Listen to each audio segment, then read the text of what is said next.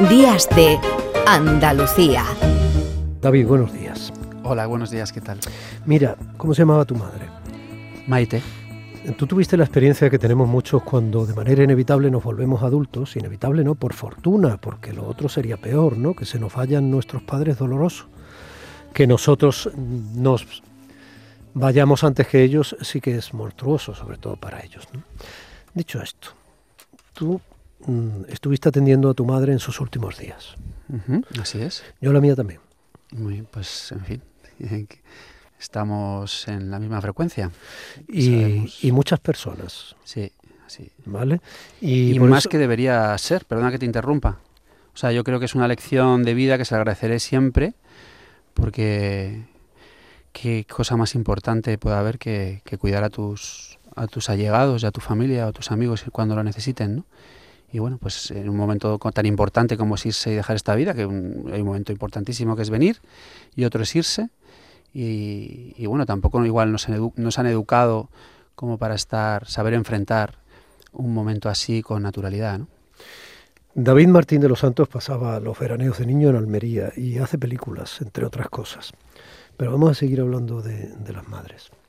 No todo el mundo en, esa experiencia saca eh, momentos tan apreciables que formen parte de alguna forma incluso de su motivación como ser humano o que los recojan en un guion que acabe siendo una película como has hecho tú en La vida era eso.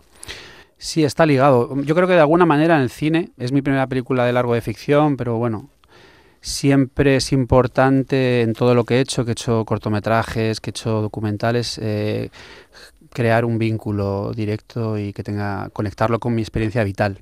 Y de hecho creo que para poder aguantar todo el tiempo y todo el trabajo y el sacrificio que supone levantar una película y en este caso, sobre todo, si no existe esto, no lo aguantaría.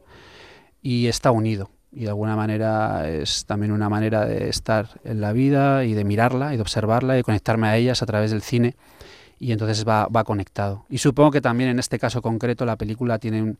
yo digo que es un poco una, una, película terapéutica, porque surge de alguna manera, supongo que es un intento de...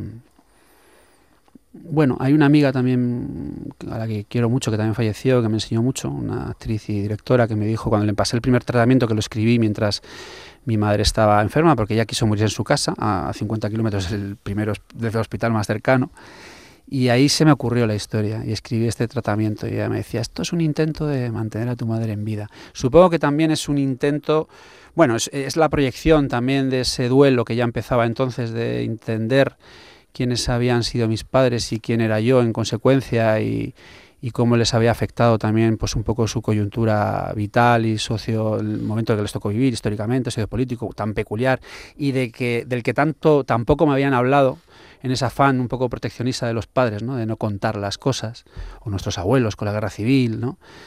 y yo creo que, es necesario. En esos últimos momentos de vida, tanto de mi padre y mi madre, porque además coincidió que, que enfermaron los dos, vamos, les diagnosticaron la misma semana, eh, pues se acercaron más, nos acercamos más, nos comunicamos más. Y, bueno, yo creo que también es como que la película es un ejercicio de trascender y de naturalizar ese momento que a priori era tan trágico y que en el proceso de vivirlo se volvió más natural dentro del dolor, pero bueno, es aceptar también el dolor, porque el dolor es parte de la vida. Y ya te digo que la película, pues también supongo que fue como una terapia de también igual de no, de no aceptar la muerte, porque en el fondo llevo toda la vida intentando hacerlo, pero creo que en el fondo no la acepto no puedo. Eh, con mis padres se me ha ido mucha gente cercana y también yo creo que la película habla de eso, ¿no? De la no, de la no muerte, ¿no? De la trascendencia. No solemos plantearnos cómo eran nuestros padres antes de ser nuestros padres nunca, excepto que nos hagamos ya mayores. Entonces, eh, supongo que tú sí lo has hecho y has llegado a alguna conclusión, por ejemplo, en este caso, ya que estamos con la vida, era eso. Eh, ¿Cómo era tu madre como persona? sin necesidad de ser madre de su hijo, quiero decir. ¿Cómo era tu madre antes? Claro, es que la cuestión... ¿Sabes algo? Quiero decir, No, claro, la cuestión es que ahí no, eh, era, teníamos un rol muy de madre e hijo, o sea, la adoro, o sea, mi madre me transmitió muchísimo amor y la amo y la llevo en mi corazón siempre, Pero bueno, sí que teníamos un rol muy de madre-hijo e y con mi padre igual. Y de hecho yo tengo una figura, o sea, mi padre era militar. Y, y, es que luego yo conocí, o sea, en mi niñez mi padre era una persona y yo cuando crecí conocí a otra. Y ellos vivieron, de hecho se separaron, mi madre se atrevió a separarse ya a una edad avanzada, también está evidentemente en la película de alguna manera esto, yo conocí a otra persona, vi a mi madre enamorarse, eh, vi a mi madre pues eh, como vivir de otra manera, o sea, como conectando con algo que yo no había, que para mí era inédito, que yo igual tampoco era consciente. En aquel entonces y también volviendo a la película, pues en la película y en esa, que, y en esa reflexión de la vida proyectada en la película, pues, pues llegué a ser consciente de muchas cosas, muchas cosas de mi madre y de esa generación, porque investigué mucho y de la necesidad. Y para mí es como que digo, la película hay como un rito de paso, para mí es un rito de paso que vive esta mujer, que es representativa de esa generación de mujeres que tal vez no, no pudieron vivir ese rito de paso del descubrimiento del erotismo, del amor y de la sexualidad con libertad y naturalidad, por el contexto en el que vivieron, porque se las educaron también mucho pues las cosas ser como mujeres, son, claro. a, a, la represión, a ser cuidadoras y a reprimir sus deseos y a vivir el, el, el placer con culpa y no tuvieron mayormente la oportunidad de emanciparse. Entonces, bueno, yo sí vi a mi madre a una edad avanzada vivir eso y eso está en la película, claro.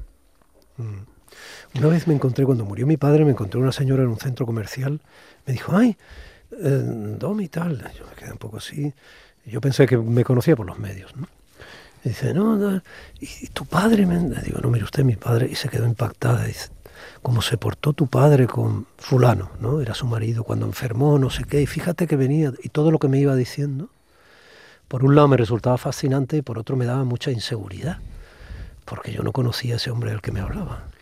Claro, es que... Y, y, me gustó mucho porque me hablaba muy bien de mi padre, claro, entonces, pero por otro lado se me abrían puertas.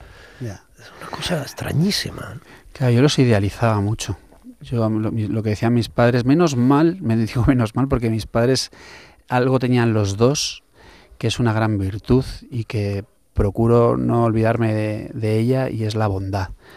Los dos eran, fueron dos seres muy, muy bondadosos, con un corazón muy, muy grande y, siempre estaban, no sé, eso, bondad, ¿no? Y, y bueno, eh, yo los idealizaba, pero luego también, de hecho, también en la película y en esa reflexión de ellos, también, también es importante eh, ver eh, o ser consciente también de, de, los defectos. De los defectos de ellos es en esa reflexión y también porque al final son tus padres te transmiten muchas cosas uh -huh. y te educan.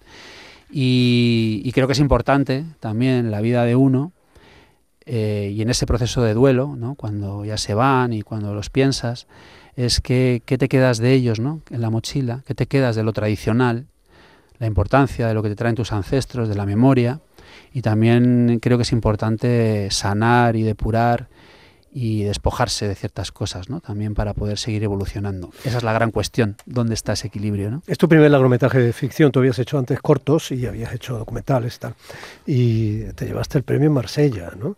Mira, tenemos muchas cosas en común, David, porque yo fui presidente del jurado en Marsella, en el Festival de Cine Español Cine Horizontes. ¿Cuándo? Sí, hace aproximadamente cinco años, ah. seis años. Y también tú hiciste casi tu primer corto, ¿no? El hoyo con Antonio de la Torre. Sí, el segundo era. Que sí. es alguien que es como de mi familia, ¿no? Es sí, una persona muy querida mía.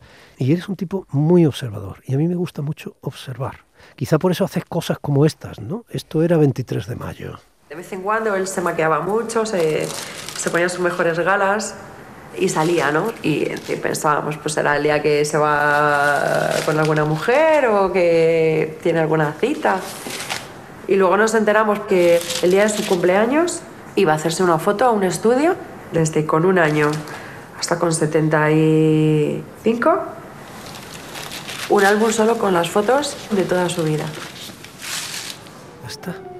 Me recordaba un poco a Smoke, ¿no? El, el relato de Auster que que llevó al cine, que tenía un Harvey Keitel en estado de gracia. Que yo, a, ver, esto es para fijarse, ¿no? Eso que no le importa a nadie, a ti te fascina. A ver, yo supongo O sea, supongo no, lo tengo claro. Eh, la profesión de cineasta, prefiero decir cineasta, no me gusta la palabra dirigir. Me gusta más canalizar. Fíjate, es que creo que yo siento, o sea, tiene que ver con. No, no me teoricen mucho que no hay ni un cineasta probablemente al otro lado. Al otro lado. Bueno, observación, canalizar. Esto no es un Eh, programa de cine, ¿eh? sí. acuérdate. Vale. Eh, sí, sí, sí, observar. Eh, además, por lo que sea, me gusta observar como en entrar en la intimidad de las pequeñas cosas que son muy importantes y verlas siempre desde el contexto en el que ocurren, ¿no? ¿Pero el- ¿Por qué son tan importantes para ti? Aquellas pequeñas cosas de Serrat, ¿te acuerdas? pero porque son la vida. Voy a ¿no? poner esa, esa canción, te la voy a poner de salida. ¿no? Pues yo no sé por qué son tan importantes. Si vivimos en la generación líquida, como decía Bauman, sí, y ya casi gaseosa, ¿no? Sí. Pero esto de la generación líquida lo dices. eh, ¿Has leído alguna cosa? Porque siempre, siempre hago mención en relación a la vida era ¿Alguna eso. cosa de qué?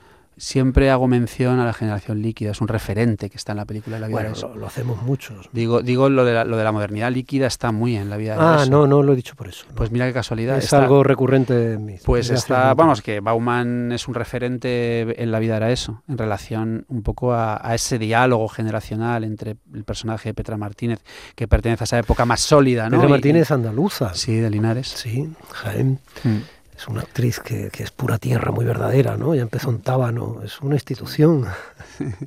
y no es muy de cine, a pesar de que parece que ahora la estén descubriendo, ¿no? Y en Barrio Sésamo. Ahí dije, ahí dije Sí, yo, sí, esta sí, es la que yo quiero para mi peli, cuando la vi en Barrio Sésamo. Barrio Sésamo, No, sí, claro, es Petra Martínez, tanto como, bueno, ah, son dos maestros, para mí han sido dos maestros, como Ramón Barea. Mm. Yo de mayor quiero ser como ellos, porque, en fin, están tan conectados. O sea, con, tan, con la edad que tienen y la ilusión con la que viven, y viven la vida y viven su trabajo, el teatro, el cine, y cómo están tan al servicio y son tan generosos y tan talentosos. O sea, yo estoy Sí. locamente enamorado de, de ellos. Te está sonando el móvil. ¿Ah, sí? No, es a mí, pero para echarte la culpa. Ah, bueno. El Petra Martínez es una mujer de edad, es andaluza, Ana Castillo es una chica joven, es catalana, son muchos contrastes, ¿no? Y esos contrastes yo creo que juegan a tu favor y por eso supongo que premian tu película. También se llevó el premio a Secán no hace tanto en el Festival de Cine de Sevilla. Espérate, déjame que me vaya a la vida a eso. Voy, ¿eh? ¿Y mm, piensas que estás en un sitio que te gusta?